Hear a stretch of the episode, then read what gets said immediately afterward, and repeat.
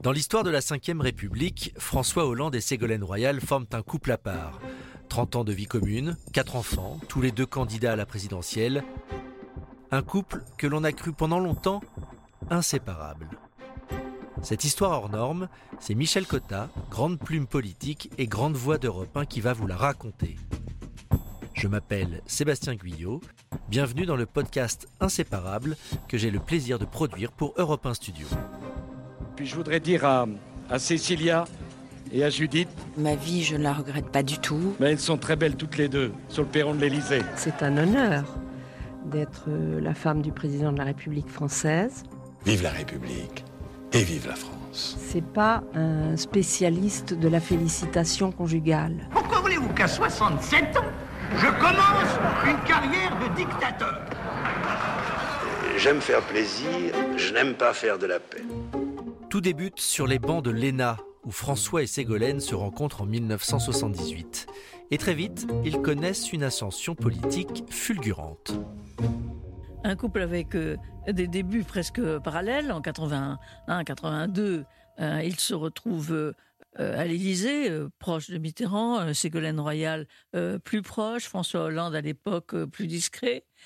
Ils se présentent aux élections ensemble, euh, l'un dans les Deux-Sèvres, l'autre en Corrèze. Là, ce sont les législatives 88. Et les législatives 88 euh, euh, les voient tous les deux élus. Et donc chacun, on se demande évidemment comment un couple qui est aussi évident, aussi apparent, n'est pas, ma- pas marié, comment Hollande fait pour passer quatre jours euh, par euh, semaine en Corrèze, comment euh, Ségolène Royal fait pour ne pas être là? En plus, ils ont quatre enfants. Donc, ils se rencontrent le samedi et le dimanche. Le dimanche est un, un jour euh, euh, familial. En gros, ce sont les grands-parents hein, qui euh, élèvent les quatre enfants, mais enfin, qui tous ont des rapports particulièrement euh, euh, chaleureux, proches avec leurs parents, même s'ils ne les voient pas beaucoup. Alors c'est marrant que vous parliez de ça parce que j'ai retrouvé une petite archive dans la banque euh, Europe 1 des archives sonores où on posait la question à Ségolène Royal en 1991 bah, comment vous faites en étant tous les deux députés euh, avec les enfants? Écoutez. Bah, les enfants sont, sont entre les deux, quoi. Ils sont, ils sont à Paris. Alors on a longuement hésité, etc. Puis ça- justement, ça avait beaucoup amusé euh, le François, François Mitterrand. Euh, quand on avait été élu, alors ils avaient dit mais alors euh, que c'est incroyable, mais comment vous faites, etc. Est-ce que vous les mettez entre les deux Alors on s'est dit, ben, on a regardé sur une carte, on a cherché le centre de gravité, puis finalement non, on s'est dit que c'était pas possible, à moins que vous nous fassiez une autoroute entre la Corrèze et les Deux-Sèvres. Mais sinon, non, c'est absolument pas possible. Donc il a fallu euh, se débrouiller, mettre les enfants entre les deux. Donc on les voit en début de semaine et puis on part ensemble dans nos circonscriptions. Enfin, il y a quand même des liens quand même très étroits entre les circonscriptions. Euh, Alors voilà, ils avaient trois enfants à l'époque hein, qui étaient nés en 84, 86 et 87. Il y en aura une quatrième en 92. Est-ce qu'elle était, je vais faire juste un petit retour en arrière, est-ce qu'elle était aussi rayonnante quand ils se sont rencontrés sur les bancs de l'ENA en 78 Que- C'était deux personnages très opposés, non? C'était deux personnages opposés, mais euh, François Hollande, vous savez, n'a jamais aimé parler de sa vie privée. Hmm. Par conséquent, il a caché longtemps sa liaison avec Ségolène Royal à ses propres camarades de, euh, de l'ENA. Et puis un jour, simplement, il est arrivé euh, en week-end euh, chez un copain et euh, le copain lui a dit Tu viens seul? Et il dit Non, j'amène Ségolène. Le dit copain était aussi à l'ENA et donc ça a été On peut sa pas première qui déclaration. Euh, c'est Michel Sapin. D'accord. Michel Sampard, ancien ministre des Finances. hein. Alors finalement, euh, François Hollande va s'effacer derrière elle. Hum, C'est Mm. plutôt elle qui prend les, les Marocains, les portefeuilles ministériels, euh, contrairement à. Bernadette Chirac qui a Mm. tout dévoué pour son mari Jacques Chirac et pour sa carrière politique. Non, ça, ça me rappelle une anecdote lorsque François Mitterrand veut la nommer au gouvernement un, un peu plus tard. elle dit Mais enfin, qu'est-ce que vous pouvez faire pour François? Et euh, François Mitterrand dit ah, bah, Écoutez, euh, vous êtes déjà là. Oui, mais il faudrait quand même euh, faire quelque chose pour François. Alors François Mitterrand lui dit Bon, très bien. Alors c'est lui qui est ministre, pas vous. Ah ben non, c'est pas ce que je voulais dire, dit Ségolène Royal. Non, non, pas du tout. Et elle est ministre et euh, euh, François Hollande ne l'est pas.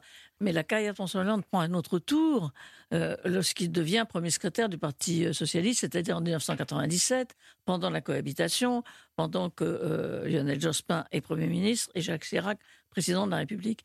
Et là, à ce moment-là, il est le premier secrétaire des partis.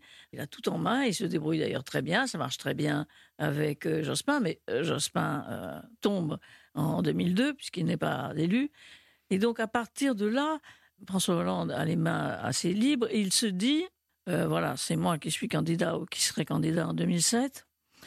Et il compte profiter du référendum sur le traité européen pour asseoir son pouvoir sur le Parti socialiste. Il risque donc un, référendum interne au Parti mhm. socialiste qu'il gagne. Et puis malheureusement, les Français lui donnent tort, puisque quand ils votent vraiment pour le référendum... Euh, c'est le nom qui l'emporte. C'est le nom qui l'emporte. Et au fond, là, euh, Hollande est pris à contre-pied et il s'aperçoit qu'il ne pourra pas se présenter vraisemblablement. Et donc c'est là que Ségolène se dit. Où Ségolène apparaît. Je vais y aller. Alors est-ce qu'ils en discutent tous les deux? Comment ça se passe vous qui... Je ne sais pas, mais je peux vous dire, euh, ils en ont sûrement parlé entre eux. Mais ça n'a sûrement pas fait plaisir, évidemment, à François Hollande. Mais longtemps, on a cru que François Hollande lançait au fond la candidature euh, de Ségolène Royal pour 2007 euh, et qu'il allait après, au dernier moment, prendre sa place. Et tous les éléphants socialistes pensaient que c'était ça. Eh bien, ça n'a pas été ça. Et une fois que Ségolène était euh, installée, elle a été installée et, elle n'est pas partie. Et on lui a découvert un charme particulier, un charisme particulier. Les sondages ont commencé à être très très bons pour elle et très mauvais pour les autres. Hmm. Il y a eu des primaires socialistes. Elle a écrasé deux ténors, qui étaient quand même Dominique Strauss-Kahn et Laurent Fabius. Et son envol là était euh, là vraiment, il n'y avait plus rien à faire. Mais c'est à ce moment-là sans doute que si elle a pris son envol, et ça, on ne le saura jamais, c'est parce qu'elle savait que depuis peu de temps, euh, François Hollande avait une euh, grande affaire avec une autre, avec une journaliste, et que peut-être c'était aussi la façon de renvoyer François Hollande, si j'ose dire, à ses devoirs en se présentant lui elle-même. Ségolène Royal est donc candidate à la présidentielle de 2007 et c'est une espèce de, de revanche qu'elle prend peut-être parce qu'on apprend finalement que François Hollande, depuis deux ans, depuis 2005 a une liaison avec donc Valérie Trier-Weiler. On ne l'apprend pas à ce moment-là, mais on l'apprend bizarrement au deuxième tour des législatives euh, de 2007. Mhm. Et on apprend que depuis deux ans, en effet, les choses allaient très mal entre Deux ans, ça veut dire 2005. 2005, c'est bien là où elle a marqué sa différence. Est-ce que ça veut dire se venger de, mhm. de François Hollande?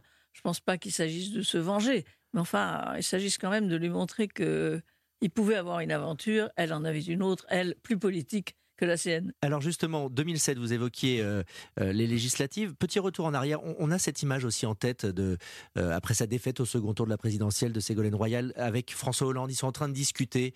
Alors, on, sait, ce qu'ils se disent à ce moment-là. je crois que là, on a, je ne suis pas sûr qu'on ait dit des, des, des, vérités. On pense que pendant cette scène, elle lui a dit Tu m'as pas assez aidé pendant ma campagne présidentielle. Et François Hollande me dit à moi tout de suite après, non, c'est pas moi qui l'ai aidé, c'est pas moi qui ne l'ai pas aidé, c'est vraiment elle qui n'a pas voulu ni que les, les deux, euh, Laurent Fabius et Dominique Strauss-Kahn, qu'elle avait battus, soient avec elle, elle ne les a même pas euh, convoqués, hmm. ils s'en plaignaient d'ailleurs assez. Pas assez euh, dans la campagne. Au fond, elle a joué perso. Et, et moi, c'est pas vrai, je ne l'ai pas contrecarré, j'ai fait ce que j'ai pu. Elle a joué perso, euh, maintenant, c'est au tour de François Hollande de jouer perso, euh, par un concours de circonstances sur lequel on ne va pas revenir forcément, mmh. l'affaire Dominique Strauss-Kahn, etc. Toujours est-il que c'est lui qui est candidat en 2012. Comment elle le vit, elle, Ségolène Royal, que ce soit François Hollande, le candidat à la présidentielle? Je ne suis pas dans, dans, son cœur, euh, mais elle avait voulu se représenter. Hein. Mais enfin, finalement, les circonstances n'ont pas été comme ça. Et là, pour le coup, François Hollande était en situation il était préparé. Un mot, simplement, le mot préparé me fait penser à ça. Il pensait quand même, François Hollande, quand euh, Ségolène Royal s'est présentée, il pensait, et c'était son mot, qu'elle n'était pas assez préparée. C'est-à-dire, autant elle avait une emprise sur les gens, euh, un charisme important, autant de temps en temps, il lui arrivait euh, de faire la petite phrase qui faisait rigoler la presse ou qui la euh, mettait vraiment euh, euh, sous, dans la ligne de mire générale. Donc, elle n'était pas assez préparée. Donc là, elle pensait que cinq ans plus tard, elle l'était. Mais là, il n'était pas question. Qui lui laisse la place. C'était son tour à lui. Alors justement, il va être élu, il va parvenir à la victoire face à Nicolas Sarkozy. Ce qui nous intéresse, ce sont les relations de couple. Alors Mm. moi, je voudrais qu'on aille sur cette scène, place de la Bastille, pour son premier discours de victoire.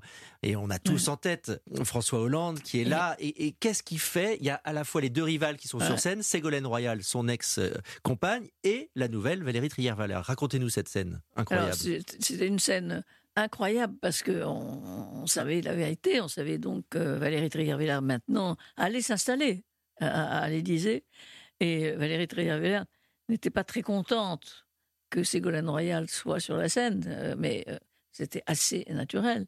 D'autant que euh, dans mes souvenirs, François Hollande est allé l'embrasser. Voilà, il va euh, lui faire la bise. va lui faire- en premier. une bise. Et du coup, on voit à un moment donné, quand même, à la grande surprise de tout le monde, Valérie Trierweiler embrasser François Hollande sur la bouche. Et qui lui dit, on voit sur ses lèvres, oui, euh, embrasse-moi embrasse-moi. maintenant sur la bouche. C'est ça. Donc, euh, en fait, on aurait dû se dire que le quinquennat Hollande euh, avec les femmes avait mal commencé ce jour-là.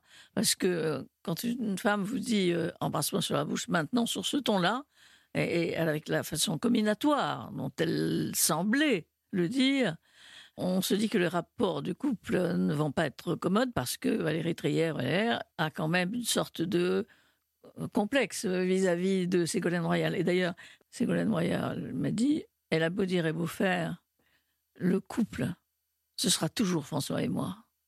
Phrase forte. Et d'ailleurs, on s'en rend compte quelques semaines après, ce sont les législatives 2012. Elle est candidate Ségolène Royal, et face à elle, elle a un candidat euh, euh, on va dire, euh, Olivier Falorni. Et il y a ce fameux tweet de Valérie Trier-Verler. qui déclenche en réalité euh, tous les tous les problèmes de François Hollande. Quand on revoit la, la, chronologie, les problèmes de François Hollande sont commencés ce jour-là, quand Valérie Trierweiler a envoyé donc un SMS à Olivier Falorni, donc le rival de Ségolène Royal, en lui disant qu'elle le soutenait. Au moment où Hollande faisait tout pour obtenir que Falorni s'en aille et que euh, Ségolène reste, euh, reste seule. Je, je me rappelle que quand ce tweet est tombé, je me suis dit c'est une blague. Et puis non, c'était pas une blague. Et, Et- c'était tellement violent, Michel, que je vais vous faire écouter la, la réaction de, de Ségolène Royal, juste derrière, qui était assez forte et que vous me disiez ce que, ce que vous pensiez de cette réaction. Moi, les coups, je peux les encaisser. C'est pas évident, c'est pas facile. Trop, c'est trop. Il y a même des coups qui sont incompréhensibles, inimaginables, violents. Je n'ai pas voulu volontairement réagir. Ça ne veut pas dire que je ne suis pas meurtri, que je ne suis pas touché, je ne suis pas un robot. On la sent profondément meurtrie et en même temps, elle va perdre cette élection. Et est-ce que ça va pas rapprocher Ségolène Royal et François Hollande? Euh, sûrement. Mais c'est surtout le, le début d'une d'une figure de François Hollande qui après sera mise en cause par beaucoup de gens.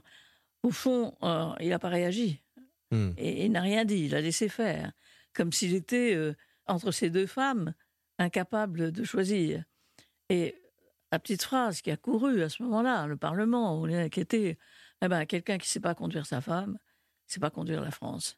Et ça a été très important, beaucoup plus qu'on ne le croit. Une toute petite anecdote, euh, énorme quand même, ça s'est jamais passé sous la, Mhm. Cinquième République que la femme euh, d'un président se permette d'intervenir dans la campagne électorale. Bien sûr. Mais c'est à partir de là, je trouve, donc très vite, qu'on s'est dit Ah, mais est-ce qu'il sait choisir? Est-ce qu'il sait trancher?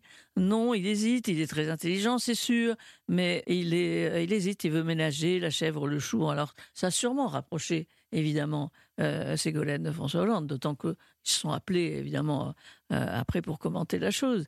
Mais à la fois, ça a été très, très important dans le quinquennat de Hollande. Vous venez d'écouter Inséparable, un podcast produit par Europe 1 Studio et réalisé par Christophe Davio. Si vous avez aimé, n'hésitez pas à en parler autour de vous. Faites-nous part de vos commentaires sur vos plateformes d'écoute. On se retrouve très prochainement avec d'autres épisodes. À très bientôt.